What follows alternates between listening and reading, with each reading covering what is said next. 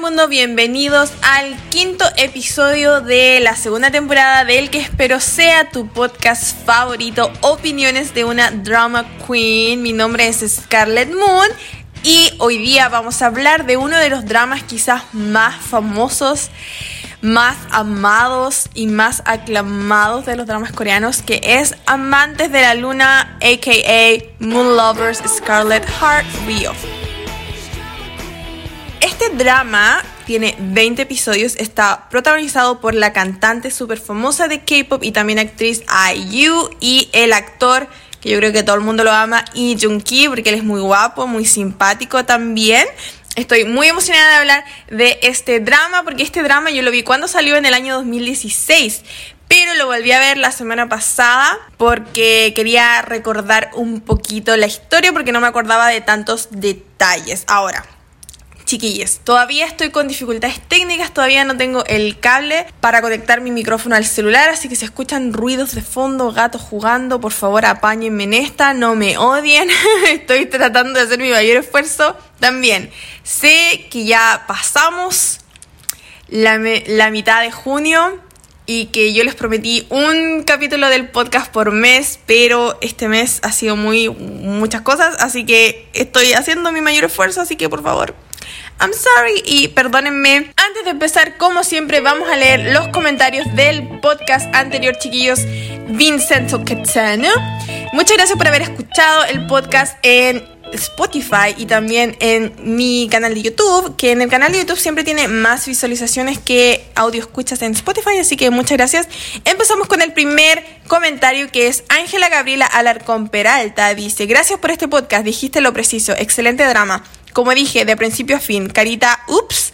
Y sí, tienes toda la razón. TVN nos preparó muy bien con su nocturna. Jajaja, ja, ja. gracias otra vez. Muchas gracias, Ángela, por tu comentario. Ale Jume dice, la mejor, me encantó, carita enamorada. Muchas gracias, Ale. La fan de Jimin Shi. me encantó tu video. Muchas oh. Saludos desde Chile. Se te ama desde aquí. Corazón, corazón, corazón. Me saludas en tu próximo video, por favor. Gracias. I love you. Aquí está tu saludo, Fran. Besitos. Y el último comentario que voy a leer es de Celi Farías, que dice, gracias Scar por tu podcast, lo disfruté mucho, yo amé este drama. Y sí, la verdad es que Vincenzo fue un drama que disfrutamos todos, así que muchas gracias por sus comentarios chiquillos. Recuerden que en este drama también me pueden dejar sus comentarios y los podré leer quizás, si tienen suerte, para mi próximo podcast. Les recuerdo, como siempre, que si no han visto este drama, estén atentos porque este podcast está llenísimo, llenísimo de spoilers. Ya, vamos a empezar a hablar de Amantes de la Luna, Moon Lovers y este drama que tiene tantas cosas que decir y hay harto tejido que comentar, ¿ya? Eh, hay muchos hermanos, todos los hermanos tienen un número, así que yo solamente voy a decir los números y no los nombres porque los nombres eh, se me olvidaron, quedaron en la historia. Pero los principales son IU, ella es la protagonista, ella se llama Go Jin, pero luego cuando viaja en el tiempo se llama Jesús y luego Ki se llama Su. Así que los nombres son bastante fáciles porque Jesús parece Jesús en español y Su es Su. La cosa es que este drama empieza en el año que está siendo grabado, creo, creo que sería en el 2016 o un poquito más adelante, quizá en el 2019, por ahí. La cosa es que empieza con Goha Jin, ¿cierto? Que es la protagonista y ella está como súper decepcionada de la vida, tiene como hartos dramas emocionales, terminó con el polole, el pololo la engañaba, la engañó, le robó plata, entonces está como súper decepcionada de a lo que ha llegado su vida. Por lo que logro interpretar, no recuerdo bien la edad que tenía la verdad, pero por lo que logro interpretar creo que ella estaba más allá de los 25 años, quizás 26, 27 años, una cosa así. Entonces era como, pucha, mi carrera no va tan bien, mi vida amorosa tampoco, ¿qué puedo esperar de la vida? Soy una decepción, bla, bla, bla. Y estaba como súper depresiva, súper triste y súper decepcionada. Y la cosa es que ella está como en una especie de lago, laguna, mirando así como la vida continúa delante de sus ojos y de repente ve que un niñito se cae al agua. Ahora, la manera en que el niñito se cae al agua la encontré súper falsa. como que de repente el niñito está en la orilla del, del puente que hay cerca del lago y de repente cuando se escucha el, el agua el niñito está al medio. ¿Cómo pasó eso? No tengo idea. La cosa es que ella se tira a salvar al niñito Y eh, cuando salva al niñito, ¿cierto? Lo sube a un bote. Ella quiere salir del agua, pero siente como que una fuerza extraña la atrapa y la está arrastrando hacia dentro del agua, lo cual sería, oh my god, súper freaky y súper qué miedo. Entonces ella está tratando como de patalear, patalear, patalear para salir y cuando empieza a patalear ocurre un eclipse solar. Y no sé si ustedes saben, pero los eclipses solares son súper poderosos espiritualmente. Entonces ella está viendo como desde dentro del agua cómo se cubre todo el sol y sale esta aureola de fuego alrededor de esta pelota oscura que se ve en el cielo.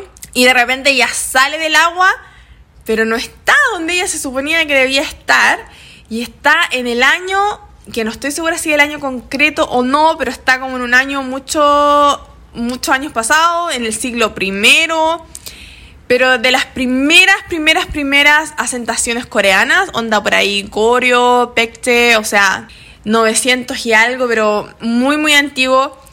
Y ella creía al principio que se ha muerto, onda. O sea, yo creo que cualquier persona que le suceda esta situación diría, eh, me morí y acá quedamos. Nos hemos muricido pero eh, no se murió, la verdad. Ella viajó en el tiempo, viajó a una encarnación pasada de ella misma, porque llega a su mismo cuerpo, pero a una versión más joven de ella misma. Em, una chica que se llama Jesús, que tiene 21 años y es noble. No es de la realeza, pero es una persona noble, de la nobleza, onda que tiene dinero y es de una familia que tiene un buen apellido, pero tampoco es una persona muy importante.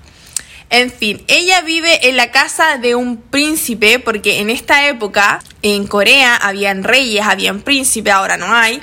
Pero en esa época sí, y el rey se casaba con todas las personas que él quería y tenía 600 mil hijos, tenía como un harem el rey de Corea.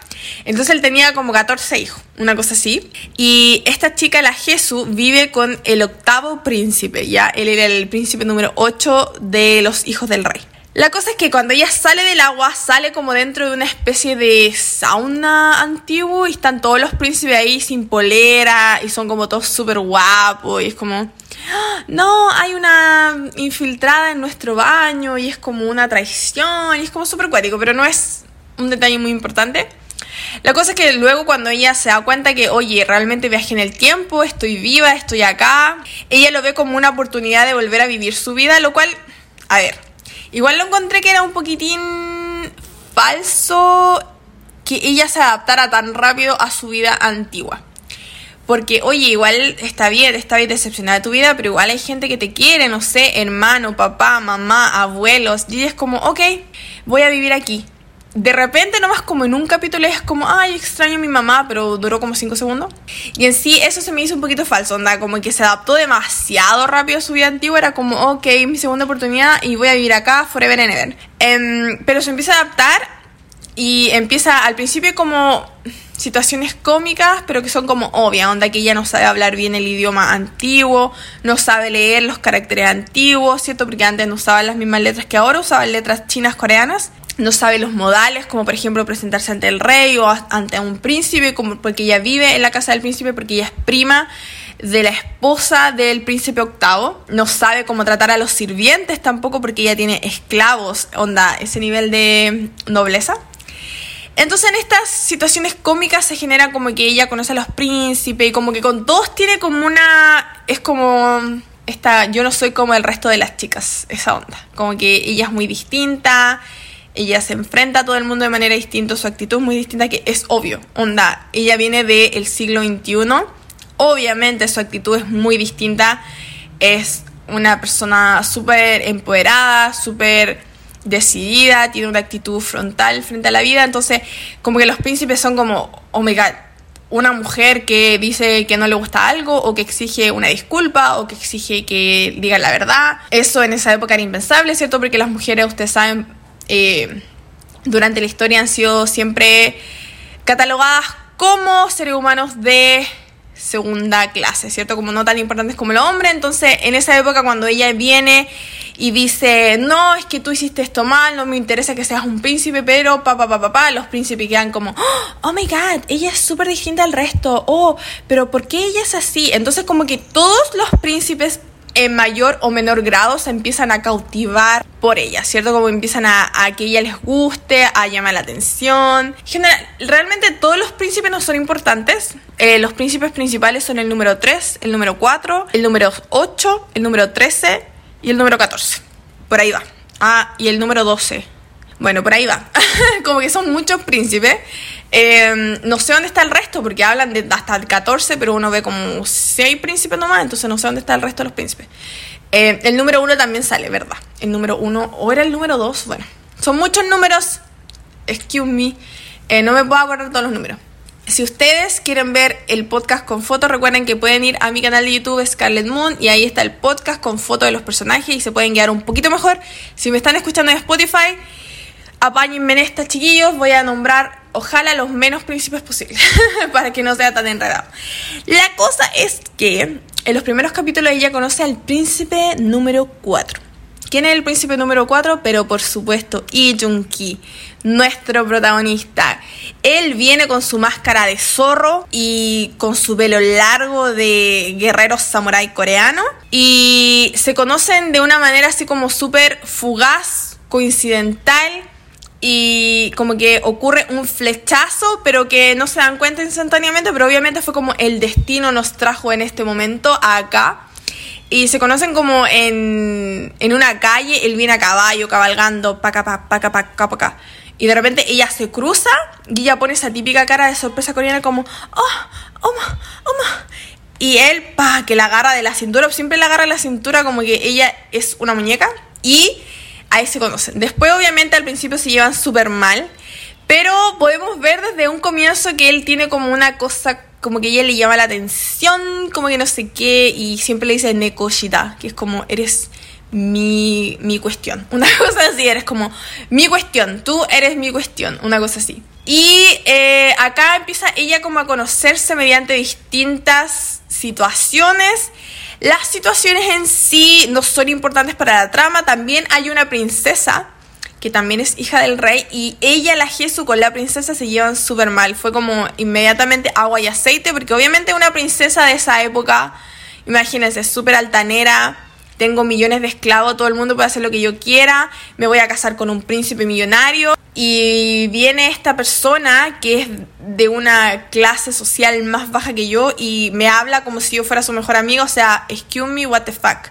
Entonces obviamente no me sorprendió la, la actitud de la princesa frente a Jesús porque la Jesús era bien para él y hacha, por decirlo de una manera. Pero eh, cuando ella se conoce con la princesa, hay como todo un malentendido, porque la Jesús le había dicho a su empleada doméstica que ella tenía, que era una esclava en ese tiempo, que le fuera a dejar una cosa al príncipe cuarto que ella había encontrado em, y se la dejara en su pieza. Y la cosa es que cuando la empleada va, la pilla la princesa y es como, ay, ¿qué le robaste a mi hora a mi hermano?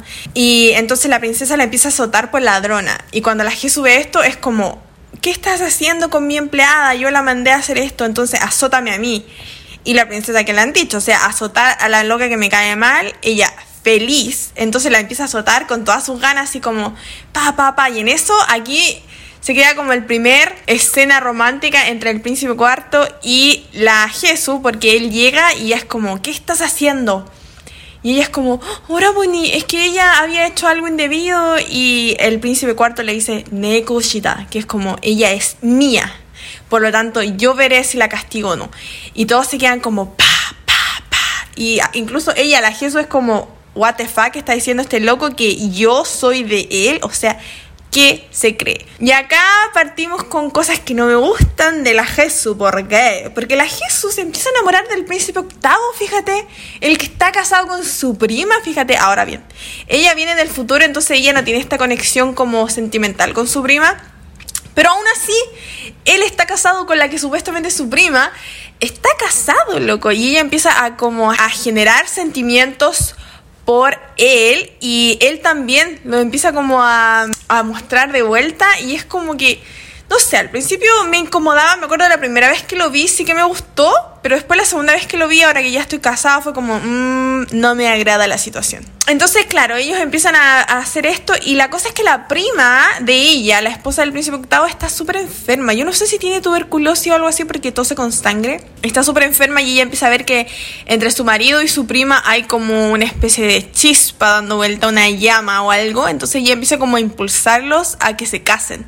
Y mm, la jefa al principio está súper choqueada, pero a la vez como que no va a encontrar eso porque en realidad ella sí que está enamorada del el príncipe octavo y el príncipe octavo sí que tiene sentimientos por ella y la cosa es que después la prima se muere. Ahora, la escena de la prima muerta con esa canción em, es súper, súper triste. Me acuerdo la primera vez que la vi lloré, la segunda vez que la vi también lloré. Es muy triste la canción en sí conmovedora, la letra, la música, la melodía en sí, o sea, ustedes sabrán, si han visto este drama, ustedes saben de la canción que estoy hablando, Así que es súper choqueante cuando la prima se muere. Luego acá la Jesús, la verdad, queda un poquito como la deriva, porque una vez que se muere su prima es como, pucha, ¿qué va a hacer? Después como toda una tole tole de que el, rey se quiere casar con ella, y en realidad no entiendo mucho por qué el rey se quería casar con ella, en realidad el rey ni siquiera sabía que era ella, el rey simplemente se quería casar con una persona con cierto apellido, y la eligen a ella, y ella es como, yo no me voy a casar con el rey, y los hijos se vuelven locos, imagínense, todos los hijos están enganchados de la Jesús, entonces todos tratan de impedir que ella se case con el rey. La cosa es que ella se hace una cicatriz en el cuerpo porque en esa época en Corea el rey no se podía casar con ninguna persona que tuviera cicatriz en el cuerpo. Tenía que ser una mujer como súper pura, sin cicatriz, entonces ella se hace una cicatriz y no se puede casar con el rey. Y la cosa es que ella empieza a trabajar como dama, no sé, era como una dama de la corte ¿ya? Que es como una empleada, pero una empleada como de alto rango, una cosa así, como que ella hacía cosas para la, realeza, pero en realidad ella también podía mandar a los esclavos. Una cosa, una especie así como intermedia. La cosa es que ella se va a trabajar como dama en la corte. Y acá es cuando em, ella con el príncipe octavo como que se hacen promesas de que se van a casar, de que mm, él se la va a llevar de ahí, que se van a ir a vivir lejos y ella está súper entusiasmada en tanto el príncipe cuarto. Eh, ustedes se imaginarán, el príncipe cuarto está como todo enganchado de ella y la va a ver y ellos se llevan súper bien y la verdad es que ella es como súper amigable con él. No sé si ella en realidad le da esperanza o no porque yo cacho que ella nunca lo vio hasta esa instancia como algo más que un amigo. Entonces ella era como súper buena onda con él y el príncipe cuarto enganchadísimo de la Jesús. Era como es mi mujer ideal, una cosa así. Eh, pero ella le dice, mira, yo sabes que tengo otra persona que me gusta mucho y estoy enamorada de esa persona y él es como, mientras no sea mi hermano favorito, no tengo problema. Así que ella como, pum, bueno, y nunca le dice quién es la persona de la que está enamorada. La cosa acá, ¿qué pasa? Habiendo tantos príncipes, tantos herederos a la corona, y el rey siendo medio viejoli, por supuesto, hay conspiración detrás de quién va a ser el próximo rey, quién va a ser el heredero. Obviamente el príncipe mayor, que es el príncipe número 2, no tengo idea por qué no hay número 1. O él es el número 1, pero no hay número 2. Era como un enredo por ahí. Pero hay el príncipe heredero, es el mayor de todos. La, la otra reina, que es como la reina segunda, que es todo un enredo de reina, príncipe y cuestiones de familia, pero una de las reinas que no es la mamá del príncipe heredero, ¿verdad? Heredero, quiere que su hijo, el cual ella es la mamá del príncipe número 4, pero ella odia al príncipe número 4, em, es como una mamá bien desnaturalizada, pero ella quiere que su hijo, el príncipe número 3, sea el rey. Entonces ella empieza a tramar toda una cuestión para matar al príncipe heredero, o sea, ella, reina media Catalina de Medici, no sé si ustedes cachan historia europea, pero así, pero con todo, sino para qué, entonces ella empieza a tramar un montón de artimañas para poder eh, matar al príncipe heredero y que su hijo, el príncipe número 3, sea el próximo rey de Goreo, que en esa época Corea se llamaba Goreo. Entonces, ella trama este plan de que una dama de la corte le dé té con veneno al príncipe heredero. Ella se consigue la dama de la corte y todo, pero ¿qué pasa? La princesa, que es la única princesa, se entera de este plan. Y ella habla con esa dama de la corte y le dice, mira, no le digas a nadie, pero tú no le entregues el té al príncipe heredero y haz que Jesús le entregue al príncipe heredero el té. Y ella dice, ok, ok, ok. La cosa cuando llega el día, están todos celebrando como una especie de cumpleaños, una especie de fiesta. Están todos los príncipes, las dos reinas, porque hay dos reinas, por supuesto. Y el rey. Están todos los príncipes ahí. Y mm, están como en esta fiesta, como no sé si de cumpleaños o de algo. Y la cosa es que Jesús le trae el té al príncipe. Obviamente el príncipe número 4, siendo muy inteligente, él sabía ya las artimañas de su mamá porque su mamá era mala.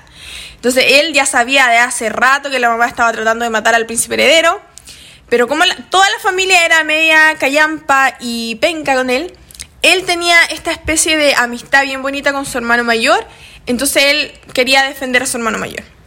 La cosa es que él sabe que el té tiene veneno y cuando ve que Jesús lo trae, él se quiere morir en ese instante. O sea, acá o a ella la van a castigar por traición, o se muere el príncipe mayor, o algo va a pasar. Entonces él se, como un mártir, se voluntariase, ¿cómo se dice? se hace voluntario sin decirle a nadie para tomarse el té. Y dice, voy a brindar por ti, hermano, con té, bla, bla, bla. Y se toma todo el té, la cosa como se le revientan un montón de cosas por dentro. Se cae desplomado, lleno de sangre. Y se llevan a Jesús presa. Se la llevan a ella y se la llevan a la cortesana principal de, la, de las mujeres de la corte, quien era en su momento amante del rey. Y el rey la amaba porque ella era el verdadero amor de su vida. La cosa es que, por supuesto, ninguna de las dos sabía de las artimañas de la reina. Y el príncipe cuarto, y acá es como la primera traición en la cual se nos cae el príncipe octavo al suelo. El príncipe cuarto le dice al príncipe octavo, yo sé quién hizo eso, fue mi mamá como es mi mamá, yo no puedo probar que fue ella, pero tú puedes probarlo. Y la cosa es que el príncipe octavo dice, ok, lo voy a probar. Él empieza a buscar todas las pruebas para poder sacar a la Jesús de la cárcel y probar que ella no tenía nada que ver. Pero cuando llega al final de este camino, que es hablar con la verdadera persona que tenía que entregar el té, se da cuenta que su hermana también estaba metida en el asunto. Y por supuesto el príncipe octavo, siendo un cobarde, se queda callado y permite que a la Jesús la torturen, le rompan las piernas, no sé, porque la muestran a ella llena de sangre. La cosa es que la cortesana principal, que era la, el verdadero amor de la vida del rey, va a hablar con el rey. Y le dice que la culpen a ella de traición y no a Jesús. La cosa es que el rey queda súper choqueado, pero por cómo entregas tu vida por esta persona si esa, eh, la conoces hace tan poco y ella dice, no, es que la quiero mucho, la quiero como una hija y al final yo estoy muy, muy enferma, me voy a morir muy pronto, prefiero morir en vez de ella, que ella tiene una larga vida por delante. Y el rey acepta, como una petición del amor de su vida, él acepta y a ella la matan por traición en una escena pero terriblemente dramática, con la misma canción de cuando se murió la prima, y la Jesús hace una especie de huelga de hambre al frente del palacio para que no maten a la cortesana principal y la matan igual, la ahorcan. Y aquí es cuando uno dice, oh my god, el príncipe cuarto es un amor, porque el príncipe cuarto va y se para al lado de ella para acompañarla, Y el príncipe octavo mira desde lejos. Y ahí uno dice, puta, príncipe octavo, eres un water. Pescado, príncipe octavo. La cosa es que cuando la, la Jesús se da cuenta que el príncipe octavo no está viniendo hacia ella, ella se queda choqueada. Imagínate, es el hombre que ella ama y el hombre con el que tenían planes de fugarse, y él está mirando desde lejos y no viene hacia ella, y ella no entiende al principio por qué. ¿Por qué no está viniendo? ¿Por qué no me está acompañando? En cambio viene el príncipe cuarto. Onda, ¿qué está pasando acá?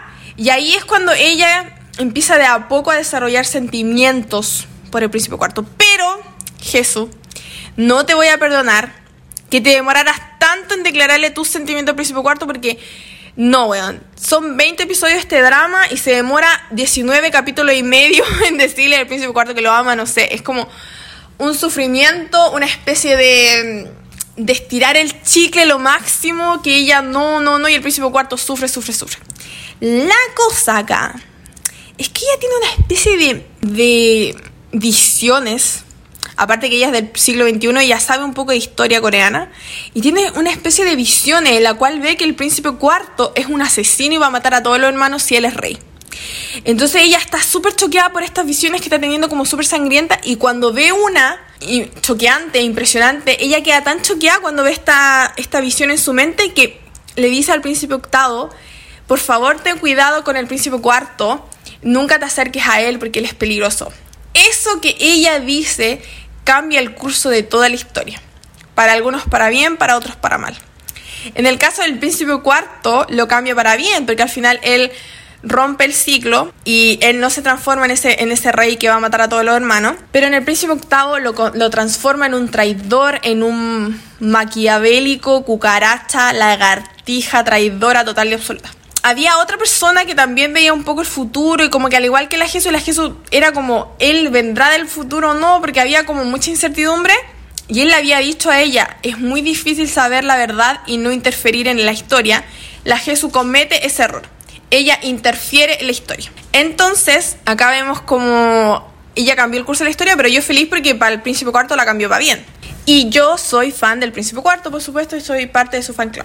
Entonces, acá nos enteramos que el rey sabe que el Príncipe Cuarto y el Príncipe eh, Heredero son los dos posibles reyes, porque su astrólogo real le ha dicho desde un principio que ambos príncipes nacieron con la estrella de un rey. Entonces es obviamente parte de la historia que ambos van a ser reyes. Después cuando el, rey se muere, uno se queda como que no sabe muy bien qué va a pasar, quién va a ser rey, quién no va a ser rey. La cosa es que el rey se muere y el príncipe octavo se va a levantar en armas, todos quieren ser reyes, pero al final el príncipe heredero logra ser coronado rey. Pero ahora, el príncipe heredero estaba destinado a ser un rey a corto plazo, la verdad.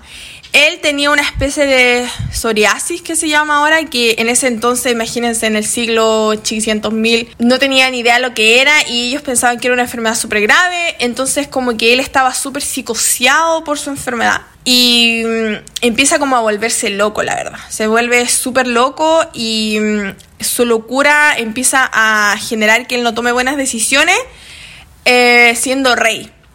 Y la cosa es que sus hermanos están viendo que su hermano rey está volviéndose loco, entonces se empiezan a aprovechar, sobre todo el príncipe tercero, que el príncipe tercero es como el malo de la historia junto a su mamá, y el príncipe octavo está tan obsesionado con el que príncipe cuarto no sea rey, que él no le interesa nada, ni los medios, ni nada, y él va a hacer todo lo posible para que cualquier hermano sea rey, menos el príncipe cuarto, por lo que le dijo la Jesús en su momento. Por lo tanto, ellos envenenan al príncipe heredero, que ahora es el rey.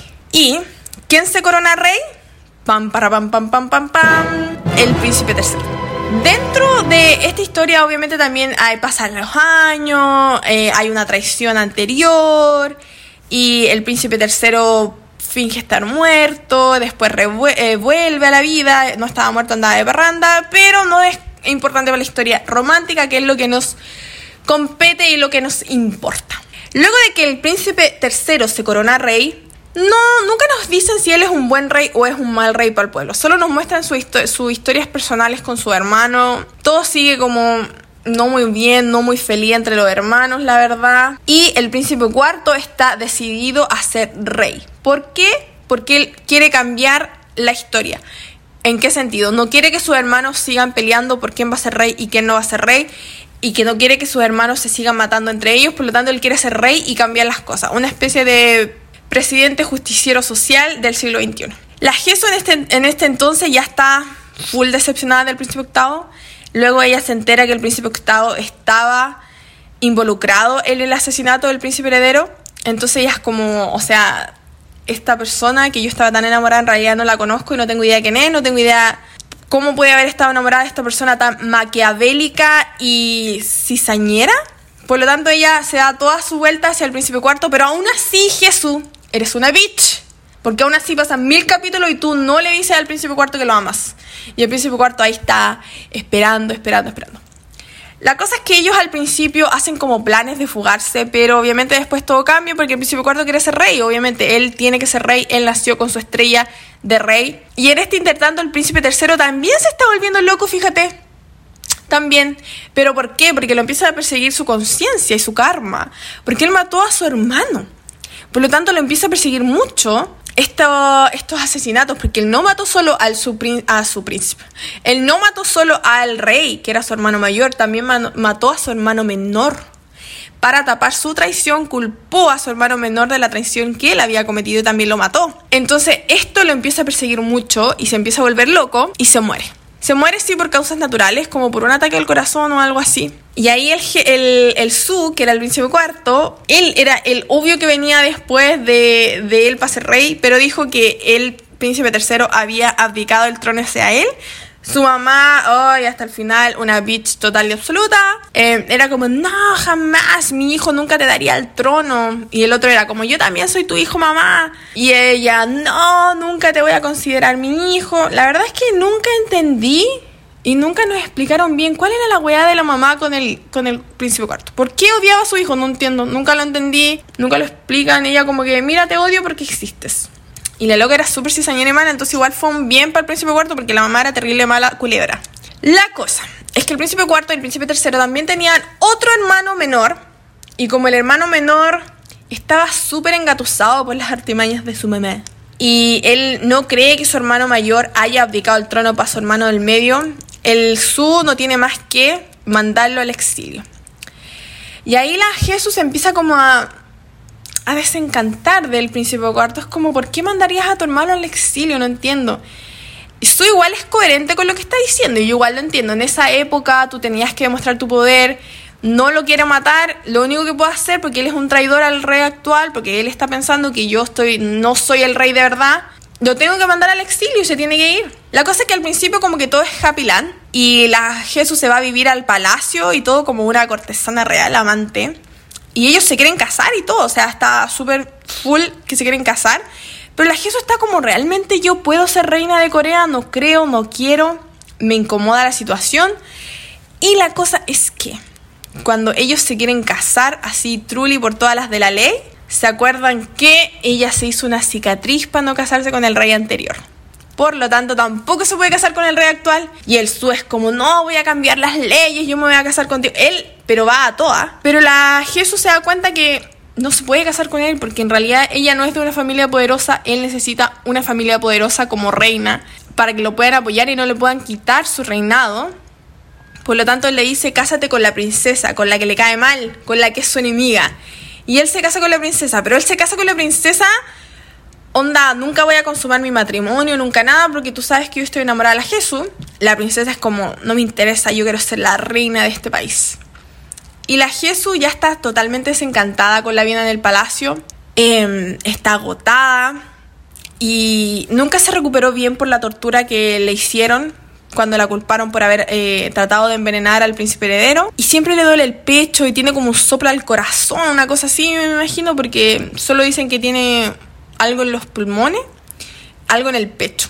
Igual el príncipe cuarto cambió harto cuando se hizo rey. Sí, digamos que tampoco era como el, el rey más encantador de la vida en su área personal. Igual era medio pesado, era medio distante, era como muy autoritario y todo. Pero antes de llegar al final, chiquillos, como siempre, vamos a leer sus comentarios de Instagram, porque ustedes saben que yo siempre les pregunto en Instagram qué opinan de el drama que estamos viendo, porque ustedes saben que ustedes me ayudan a elegir. Si no me siguen en Instagram, vayan a seguirme en Instagram, arroba scarxx21, ¿ya?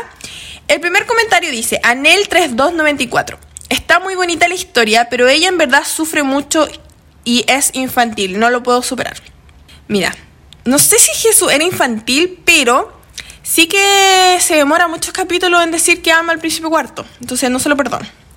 Scarlett Salazar D. Es mi favorito. Me dejó un gran vacío cuando terminó. Lo amé de inicio a fin. Muchas gracias. Ina-Villegas92. Es hermoso, lloré mucho, carita triste, carita llorando. Eric-Álvarez dice, me destrozó el cucharón. Sí, la verdad es que la primera vez que lo vi a mí también me tenía súper choqueada llorando todos los capítulos. Y el último capítulo que voy a leer dice, Misty Week. Dice, esperaba más, la verdad, pero debo admitir que For You se convirtió en mi canción favorita. Bueno, las canciones de este drama, la verdad, eran bastante, bastante hermosas y súper melodramática, entonces como que te llega mucho al alma. Chiquillos, muchas gracias por sus comentarios en Instagram. Recuerden, vayan a seguirme a Instagram si ustedes quieren ser partícipes de la elección del próximo drama para el próximo podcast, arroba scarxx21. Y llegamos al último capítulo de este drama maravilloso que todos amamos y que si ustedes han escuchado todo podcast, se van a dar cuenta que a mí me gusta mucho porque en realidad no lo criticado tanto, excepto la Jesús que se demora mil años en decir que ama al príncipe cuarto. Eh, que eso la hace ser un poco mi enemiga. Como que la tengo en mi lista gris. No en mi lista negra, pero en mi lista gris. ¿Ya? La cosa es que llegamos a los últimos capítulos y acá la historia se empieza a enmarañar un poquito. ¿Por qué? Y la verdad es que el final del drama es triste, triste, triste. ¿Por qué?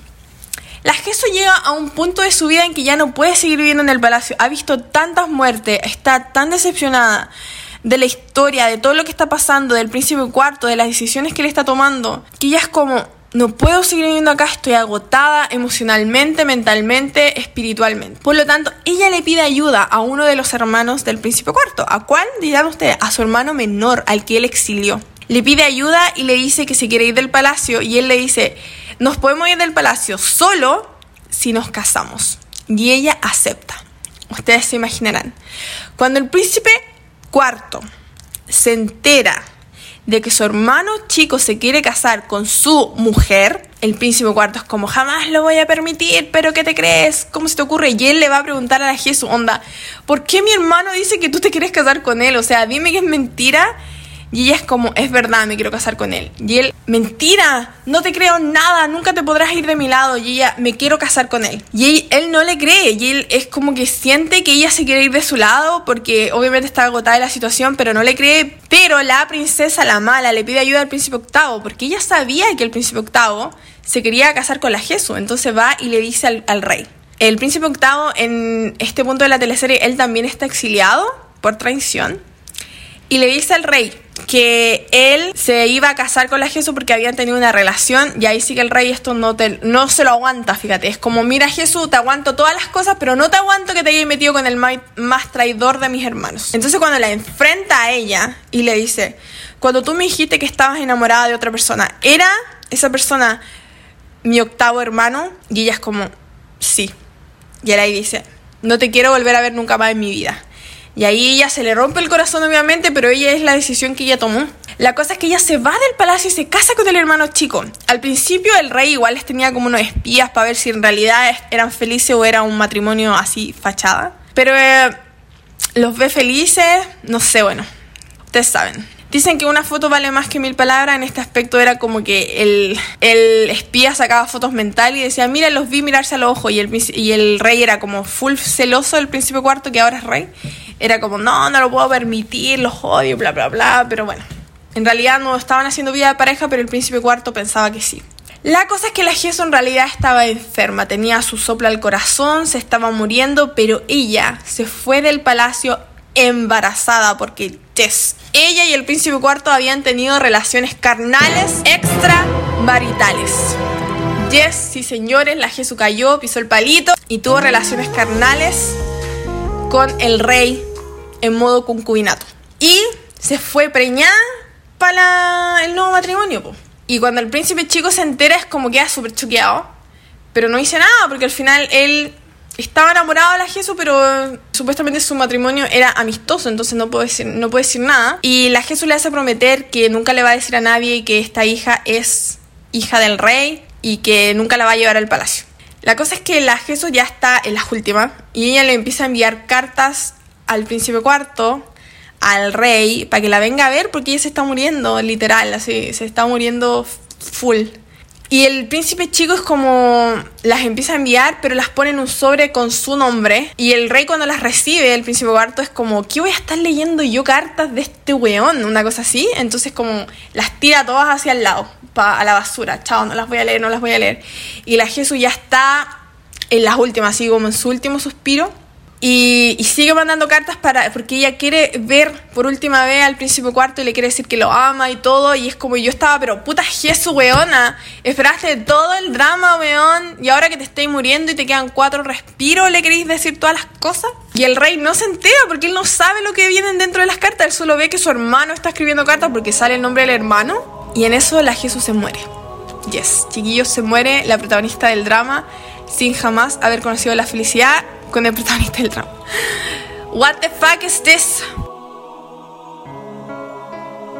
¿Qué es esta historia tan melodramática, tan triste, con un final tan mugroso? No sé.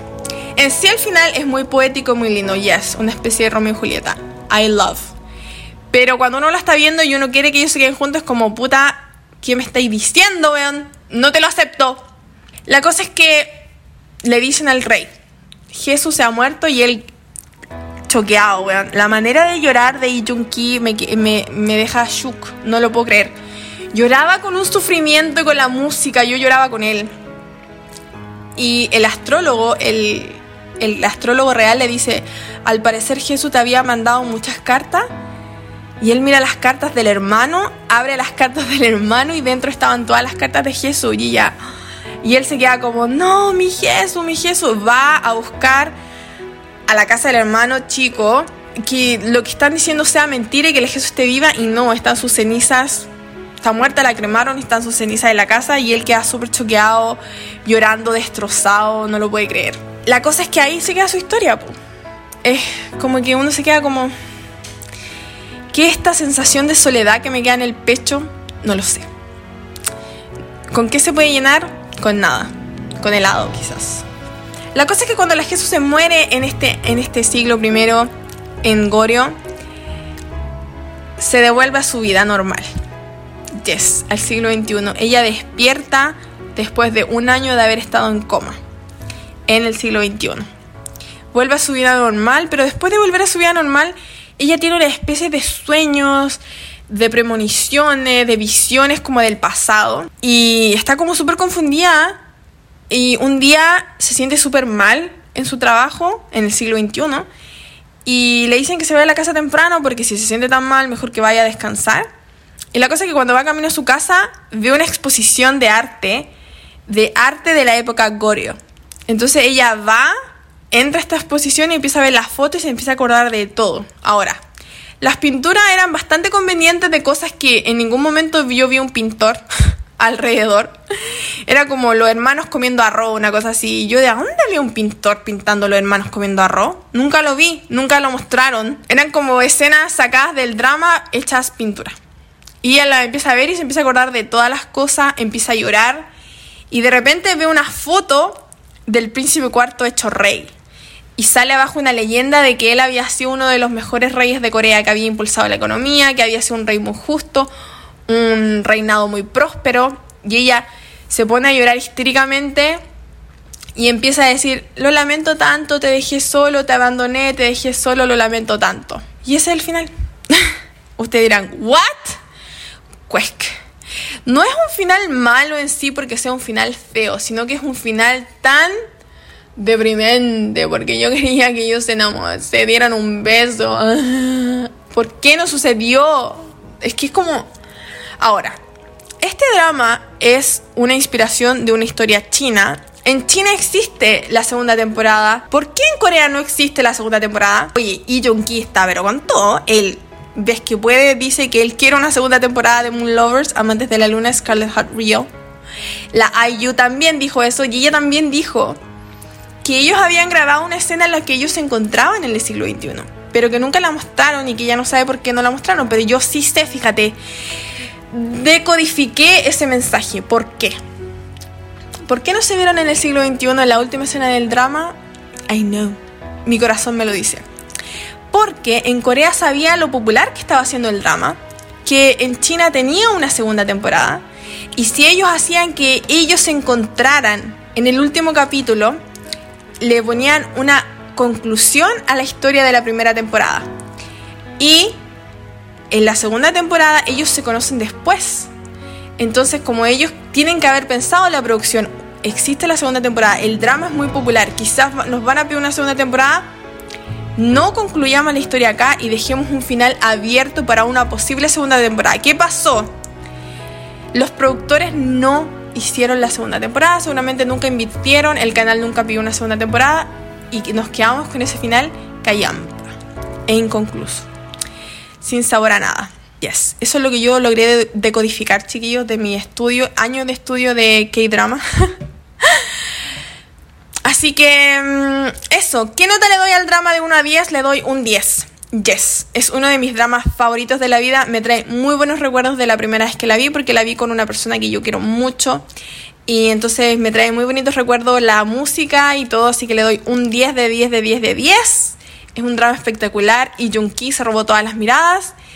Jesu también, aun cuando te demoraste mil años en hacer feliz el príncipe cuarto, por lo tanto igual estás en mi lista gris. Y eso pues chiquillos, muchas gracias por escucharme. Ustedes saben que yo las amo con todo mi corazón. Vayan a seguirme en Instagram, vayan a escuchar el podcast con fotitos en YouTube. Muchas gracias por escuchar este podcast, por darme sus likes, por darme su cariño. Los espero en mi próximo episodio. ¿Quién sabe qué drama será? Nadie lo sabe, ni yo lo sé, pero nos vemos en julio. ¿Ya? Besitos. Chao.